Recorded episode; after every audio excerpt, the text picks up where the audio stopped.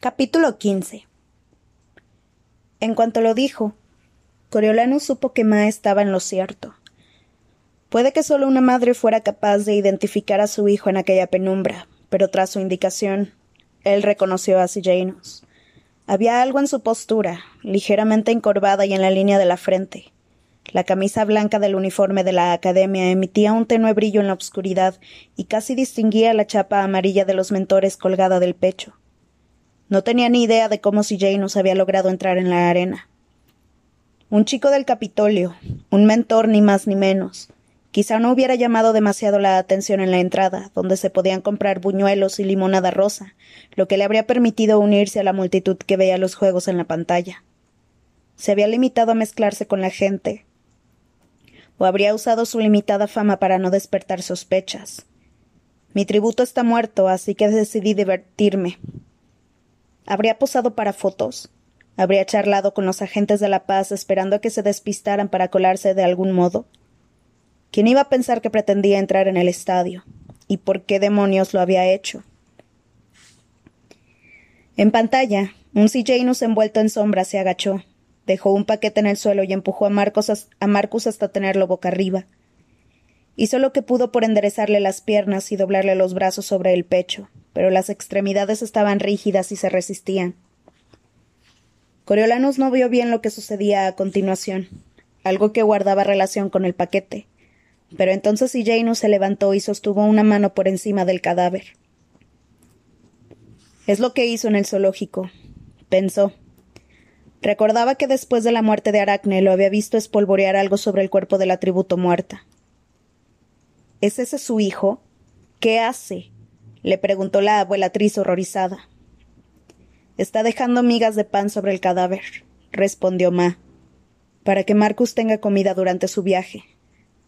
¿Su viaje a dónde? preguntó la anciana. Si está muerto. De vuelta al lugar del que vino, respondió Ma. Es lo que hacemos en casa, cuando alguien muere. Coriolano sintió vergüenza ajena. No pudo evitarlo. ¿Qué más prueba del atraso de los distritos que aquella? ¿Cuánto pan habrían gastado en esa tontería? Oh, no, se murió de hambre. Que alguien traiga el pan. Tenía la desagradable sensación de que su supuesta amistad con él acabaría por traerle problemas. Como si alguien le hubiera leído la mente, sonó el teléfono. ¿Es que toda la ciudad está despierta? preguntó la abuelatriz. Disculpen. Coriolanus fue hasta el teléfono del vestíbulo. Diga, preguntó al auricular esperando que se hubieran equivocado de número. Snow, soy la doctora Gaul. A Coriolanus se le congeló la sangre en las venas. ¿Está cerca de una pantalla? La verdad es que acabo de llegar a casa respondió para ganar tiempo. Ah, sí, ahí está. Mi familia lo está viendo. ¿Qué demonios pasa con tu amigo? Coriolanos le dio la espalda a la otra habitación y bajó la voz. En realidad no es. eso. Tonterías. Son uña y carne, repuso la doctora. Ayúdame a repartir mis sándwiches, Coriolanos. Hay un asiento vacío a mi lado, si Janus. Cuando le pregunté a Casca por los compañeros que estaban más unidos a él, solo se le ocurrió tu nombre. Era evidente que habían interpretado mal sus actos de cortesía con Sillanus. Eran conocidos, poco más. Doctora Gaul, si me permite explicárselo, no tengo tiempo para explicaciones. Ahora mismo el mocoso de los Plint está suelto por la arena entre una manada de lobos. Si lo ven, lo matarán en el acto. Se volvió para hablar con otra persona. No, no cortes la emisión de golpe, eso no haría más que llamar la atención. Obscurece la imagen todo lo que puedas, que parezca natural, un fundido negro lento, como si una nube hubiese tapado la luna. Siguió hablando con Coriolanus sin hacer apenas pausa. Eres un chico listo. ¿Qué mensaje enviará esto a la audiencia? El daño será considerable. Debemos remediar la situación de inmediato. Podría enviar a los agentes de la paz. ¿Y que salga corriendo como un conejo asustado? resopló ella. Imagínatelo por un momento. Los agentes de la paz intentando cazarlo a obscuras. No, tendremos que conseguir que salga de la manera más discreta posible. Y para eso necesitamos personas que le importen. No soporta a su padre, no tiene hermanos ni tampoco otros amigos. Eso nos deja contigo y con su madre. Estamos intentando localizarla en estos momentos. Está aquí mismo, reconoció Coriolanus mientras se le caía el alma en los pies. Eso ponía fin a su, a su defensa de ser solo conocidos. Bueno, pues dos pájaros de un tiro. Los quiero a los dos aquí, en la arena, dentro de veinte minutos. Cuando tardes más, seré yo la que te sancione y no Highbottom, y puedes olvidarte de la oportunidad de ganar tu premio.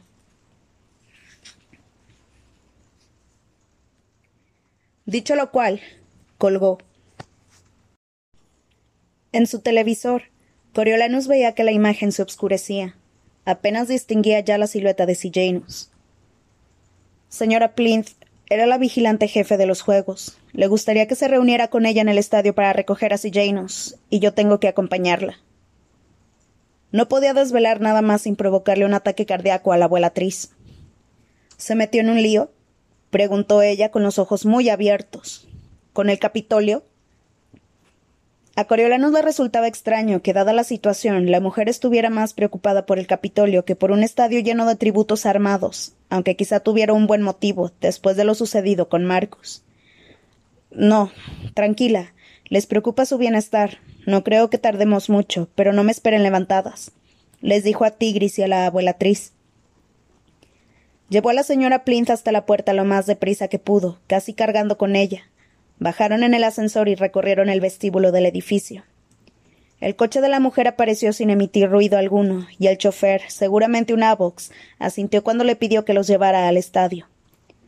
Tenemos bastante prisa, añadió Coriolanus, y el vehículo aceleró de inmediato, deslizándose por las calles vacías. Si era posible cubrir aquella distancia en veinte minutos, lo harían. La señora Plinth se aferraba a su bolso mientras contemplaba la ciudad desierta por la ventanilla. La primera vez que vi el Capitolio era de noche, como ahora. ¿Ah, sí? contestó Coriolanus, solo por mostrarse cortés. En serio, ¿a quién le importaba eso? Su futuro entero corría peligro por culpa de su díscolo hijo, y cabía cuestionar la educación que había recibido un chico que pensaba que colarse en la arena resolvería algo. Si Janus estaba sentado ahí mismo donde estás tú, diciéndome No pasa nada, ma, todo irá bien, intentando tranquilizarme, cuando ambos sabíamos que era un desastre. Pero fue muy valiente, muy bueno. Solo pensaba en su ma. Mm.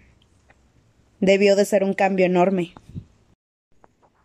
¿Qué pasaba con los Plinth que siempre conseguían convertir la ventaja en tragedia? No había más que echarle un vistazo por encima al interior de aquel coche, al cuero repujado, los asientos tapizados, el bar con sus botellas de cristal de líquidos de colores, para saber que se encontraban entre los más afortunados de Panem. La familia y los amigos nos dieron la espalda, siguió diciendo la señora Plinth. Aquí no hicimos amigos nuevos. Estrabo, su padre, todavía piensa que hicimos lo correcto, que en el dos no había futuro. Era su forma de protegernos su forma de alejar a Janus de los juegos. Lo que resulta irónico dadas las circunstancias, comentó Coriolanus para intentar cambiar de tema. No sé qué tendrá en mente la doctora Gaul, aunque me imagino que quiere que la ayude a sacarlo de ahí. No sé si podré, con lo enfadado que está. Puedo intentarlo, pero solo lo conseguiré si piensa que es lo correcto. Lo correcto, pensó Coriolanus, y se dio cuenta de que eso era lo que había definido siempre las acciones de Janus su empeño por hacer lo correcto. Por esa insistencia lo evitaban los demás, como cuando desafió a la doctora Gaul mientras el resto de la clase se limitaba a intentar salir adelante. Sinceramente era insufrible con tanta superioridad moral. No obstante, quizá pudieran aprovecharse de eso para manipularlo. Cuando el coche se acercó a la entrada del estadio, Coriolanus vio que se habían esforzado por ocultar la crisis. Solo quedaba una docena de agentes de la paz y un puñado de vigilantes. Al salir, se percató de que la temperatura había bajado muy deprisa desde su paseo a casa. En la parte de atrás de una furgoneta, un monitor de noticias del Capitolio mostraba una pantalla dividida con la imagen real de la arena al lado de la versión obscurecida que se le transmitía al público. La doctora Gaul, el decano Highbottom y unos cuantos agentes estaban reunidos a su alrededor. Cuando Coriolanus se acercó con la señora Plinth, distinguió a Janus arrodillado al lado del cadáver de Marcus, inmóvil como una estatua. Al menos eres puntual, comentó la doctora. La señora Plinth, imagino. Sí, sí, respondió ella con voz temblorosa. Siento que si nos esté causando problemas. Es un buen chico, de verdad lo es. El problema es que se toma las cosas muy en serio. Nadie podría acusarlo de indiferencia, coincidió la doctora Gaul antes de volverse hacia Coriolanus. ¿Alguna idea de cómo rescatar a tu amigo Snow? Parece que está ahí arrodillado sin más, dijo el decano. Es posible que sufra una especie de conmoción. Está tranquilo. Quizá puedan enviar a los agentes de la paz sin sobresaltarlo, ¿no? sugirió el chico. Demasiado arriesgado, repuso la doctora. ¿Y si dejamos que su madre hable por unos altavoces o por un megáfono? prosiguió Coriolanos. Si pueden obscurecer la imagen, seguro que también pueden manipular el audio. En la retransmisión sí, pero en la arena estaríamos avisando a todos los tributos que hay un chico desarmado del Capitolio entre ellos, dijo el decano Highbottom. Coriolanus empezó a tener un mal presentimiento. ¿Qué proponen? preguntó. Creemos que alguien a quien conozca tiene que entrar con la mayor discreción posible y convencerlo para que salga, respondió la doctora Gaul. Es decir, tú. Oh, no. exclamó la señora Plinth con un aplomo sorprendente. No puede ser Coriolanus. Lo que nos faltaba ahora era poner a otro niño en peligro. Yo lo haré. El joven agradeció la oferta, aunque sabía que tenía pocas posibilidades de, de prosperar. Con sus ojos rojos e hinchados y sus inestables tacones altos, no inspiraba mucha confianza como agente encubierta. Lo que necesitamos es a alguien que pueda salir corriendo en caso necesario. Snow es el más adecuado para esa misión.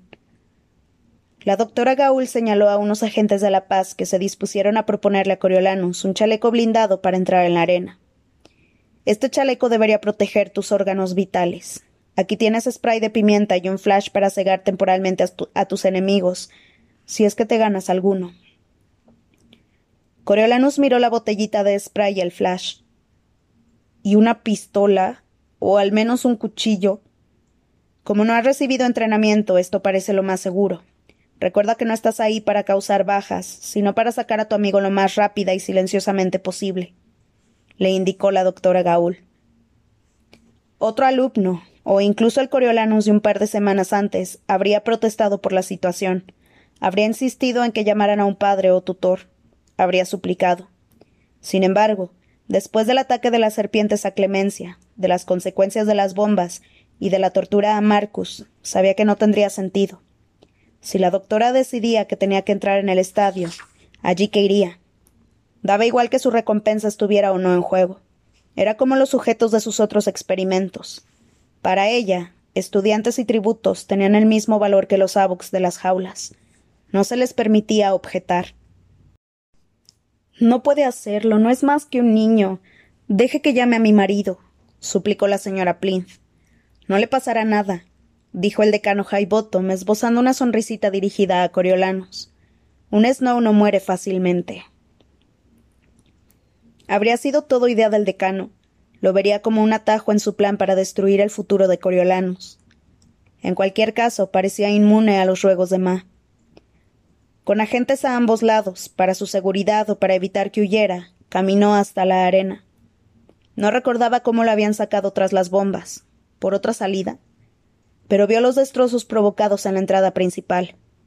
Una de las dos grandes puertas había volado por los aires y dejado un enorme agujero con un marco de metales retorcido. Aparte del guardia, poco se había hecho para asegurar la zona, salvo colocar unas cuantas filas de barreras de hormigón que llegaban hasta la cintura.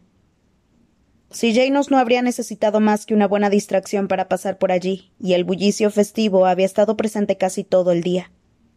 Si a los agentes de la paz les preocupaba la actividad rebelde, su objetivo era localizar a cualquiera que amenazara a la multitud. Aun así, la seguridad parecía demasiado laxa, ¿Qué pasaba si los tributos intentaban huir de nuevo? Coriolanus y su escolta avanzaron en zigzag a través de las, de las barreras hasta llegar al vestíbulo, que había recibido multitud de impactos. Las pocas bombillas eléctricas intactas que rodeaban los puestos de comida y de venta de entradas iluminaban una capa de polvo de yeso que cubría fragmentos del techo y del suelo, los pilares derribados y las vigas caídas. Para llegar a los tornos había que esquivar los escombros, y de nuevo supo cómo podría haber entrado Janus sin que lo detectaran. Solo hacía falta un poco de paciencia y algo de suerte. Los tornos del extremo de la derecha habían recibido varios impactos, así que solo quedaban fragmentos de metal fundido retorcido y un acceso abierto. Allí habían levantado los agentes la primera fortificación. Los tornos del extremo de la derecha habían recibido varios impactos, así que solo quedaban fragmentos de metal fundido retorcido y un acceso abierto.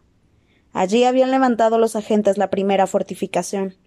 Unos barrotes temporales rodeados de alambre de espino y protegidos por media docena de guardias armados. Los tornos intactos aún representaban un bloqueo efectivo, ya que no permitían que se pudiera entrar de nuevo. Entonces, ¿tenía una ficha? Preguntó Coriolanos. Tenía una ficha, confirmó el viejo agente de la paz que parecía estar al mando. Nos sorprendió con la guardia baja. En realidad no esperábamos que alguien entrara en la arena durante los juegos, solo que intentaran salir. Se sacó una ficha del bolsillo. Esto es para usted. ¿Cómo pensaba salir? preguntó Coriolanus, mientras le daba vuelta al disco entre los dedos sin avanzar hacia los tornos. Creo que no pensaba hacerlo. ¿Y cómo voy a salir yo? El plan parecía arriesgado, por decirlo suavemente. Por ahí, respondió la gente, señalando los barrotes. Podemos retirar el alambre de espino, inclinar las barras hacia adelante y dejar una abertura lo bastante amplia para que pueda arrastrarse por debajo. ¿Pueden hacerlo rápido? preguntó vacilante. Lo tenemos en cámara, Empezaremos a mover los barrotes en cuanto veamos que lo trae de vuelta, le asegura el agente de la paz. ¿Y si no logro convencerlo de que salga? No nos han dado instrucciones al respecto, respondió el agente, que se encogió de hombros. Supongo que debe quedarse hasta que cumpla con su cometido. Un sudor frío bañó el cuerpo de Coriolanus al asimilar aquellas palabras. No le permitirían regresar sin. Miró a través del torno al final del pasillo, donde habían levantado una barricada bajo el marcador.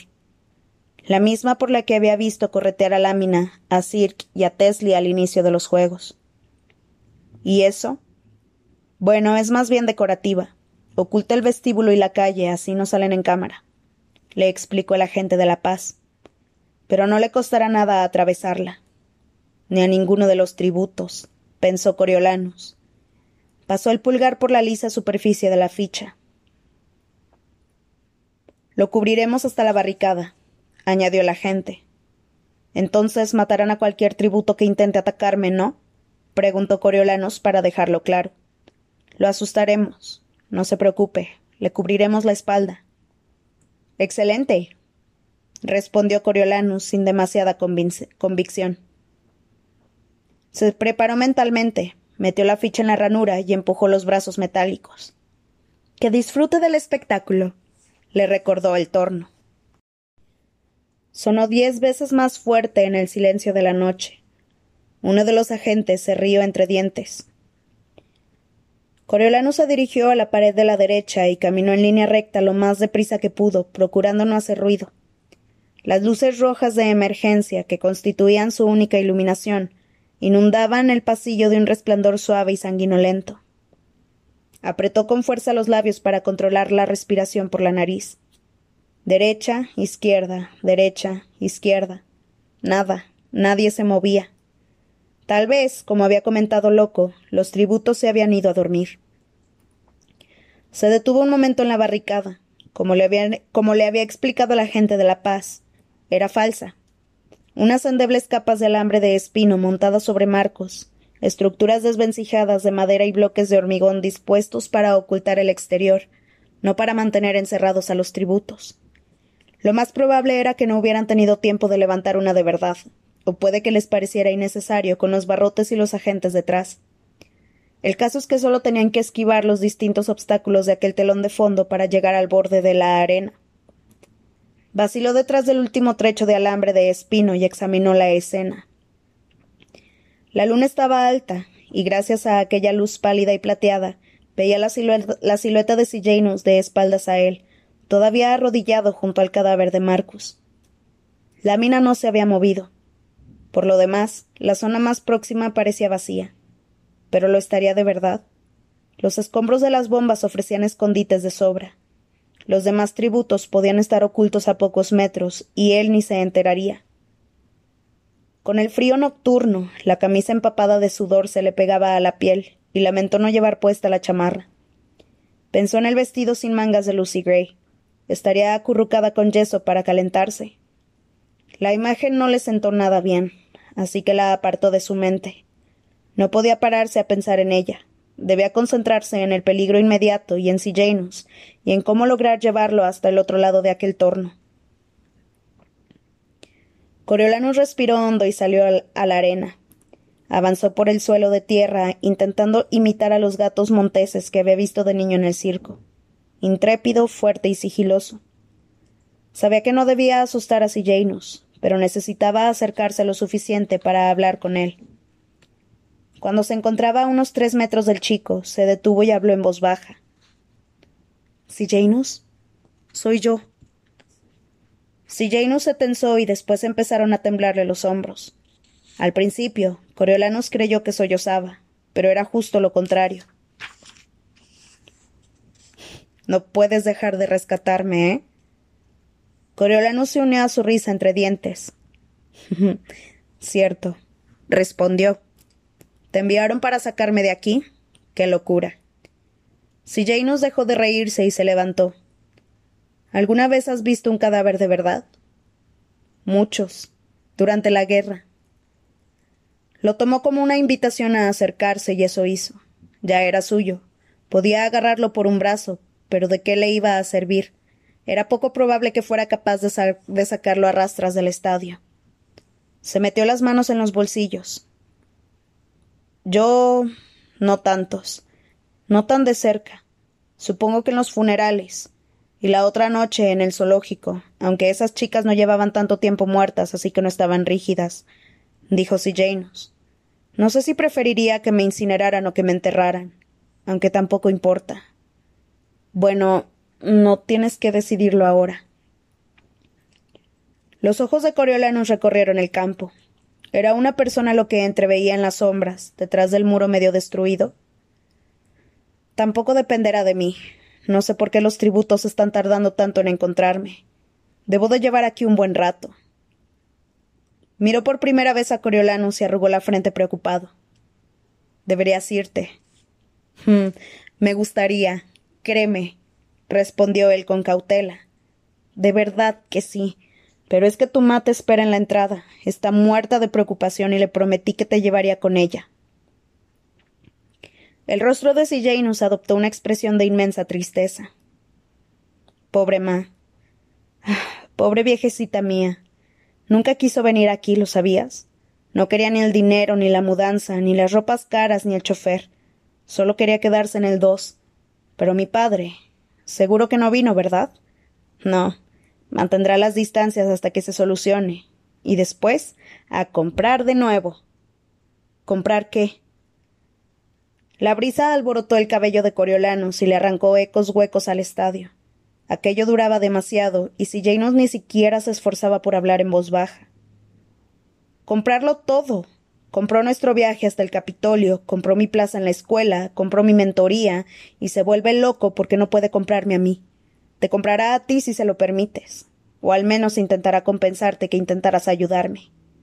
Pues que me compre, se dijo Coriolanus, pensando en la matrícula del curso siguiente. Pero se limitó a contestar. Eres mi amigo. No necesita pagarme para que te ayude. Eres la única razón por la que he durado tanto, Coriolanus. Le aseguró Janus después de ponerle una mano en el hombro. Tengo que dejar de meterte en líos. No me daba cuenta de lo difícil que es esto para ti. Debería haber accedido a, intercambiarnos los tributos cuando me lo pediste. Ya no importa. En realidad ya no importa nada, respondió Janus con un suspiro. Claro que importa, insistió Coriolanus. Los tributos se acercaban, lo percibía, intuía el acecho de una manada. Ven conmigo. No. ¿Para qué? Ya solo me queda morir. ¿Y eso es todo? ¿Eso es tu única opción? Es el único modo de hacer un alegato. Que el mundo me vea morir a modo de protesta, concluyó, concluyó. Aunque no sea del todo del Capitolio, tampoco soy de los distritos. Como Lucy Gray, pero sin su talento. ¿De verdad crees que lo, que lo emitirán? Lo que harán será sacar tu cadáver con mucho sigilo y decir que te mató la gripe. Coriolano se detuvo y se preguntó si habría contado demasiado, si había apuntado con demasiada claridad al destino de Clemencia. Ni la doctora Gaul ni el decano Highbottom podían oírlo. Ahora mismo la pantalla está prácticamente fundida en negro. ¿No lo enseñarán? preguntó C. Janus, con su rostro nublado. Ni en un millón de años habrás muerto para nada y habrás perdido la oportunidad de mejorar las cosas. Una tos, amortiguada y leve, pero una tos al fin y al cabo. Procedía de las gradas de su derecha. No se lo había imaginado. ¡Qué oportunidad! Tienes dinero. Puede que ahora no, pero un día serás dueño de una fortuna. El dinero se usa para muchas cosas y Janus. Mira cómo ha cambiado tu mundo. Tú también podrías cambiar las cosas. Para bien. Si no lo haces, puede que sufra mucha más gente. Coriolanus agarró el spray de pimienta con la mano derecha. Después pasó al flash. ¿Cuál le sería de más ayuda si lo atacaban? ¿Qué te hace pensar que podría hacer eso? le preguntó si Janus. Eres el único que tuvo las agallas suficientes para enfrentarse a la doctora Gaul, respondió Coriolanus. Odiaba reconocerlo, pero era cierto. De toda la clase, solo él la había desafiado. Gracias. El chico sonaba cansado, pero un poco más cuerdo. Gracias por decirlo. Coriolanus apoyó la mano libre en el brazo de Sillanus, como si pretendiera consolarlo, cuando en realidad se preparaba para agarrarlo por la camisa si decidía huir. Nos están rodeando. Yo me largo. Ven conmigo. Notaba que empezaba a ceder. Por favor, Sillanus, ¿qué quieres hacer? ¿Luchar contra los tributos o luchar por ellos? No le des a la doctora Gaul la satisfacción de vencerte. No te rindas. Si Janus observó a Marcus un buen rato mientras sopesaba sus opciones. Tienes razón, reconoció al fin. Si creo en lo que digo, mi responsabilidad es acabar con ella, acabar de algún modo con esta atrocidad. Levantó la cabeza como si de repente fuera consciente de su situación. Miró hacia las gradas donde Coriolanus había oído la tos. Pero no abandonaré a Marcus. Yo lo agarraré por los pies, dijo Coriolanus, tras tomar una decisión rápida. Las piernas estaban rígidas y pesadas y apestaban a sangre y a suciedad, pero se metió las rodillas bajo los brazos lo mejor que pudo y levantó la mitad inferior de Marcus. Janus le rodeó el pecho con los brazos y juntos empezaron a moverse, medio arrastrando, medio tirando del cadáver camino de la barricada. Diez metros, cinco metros, ya no quedaba mucho. En cuanto la traspasaron, los agentes de la paz les ofrecerían su ayuda. Tropezó con una piedra, cayó y se clavó algo puntiagudo y afilado en la rodilla, pero se levantó como un resorte, alzando con él el cadáver de Marcos. Ya casi llegaban, casi. Oyó pasos detrás de él, veloces y ligeros. Procedían de la barricada donde el tributo se había mantenido a la espera. Coriolano soltó a Marcus en un acto reflejo y se volvió justo a tiempo de ver a Bobin bajar el cuchillo.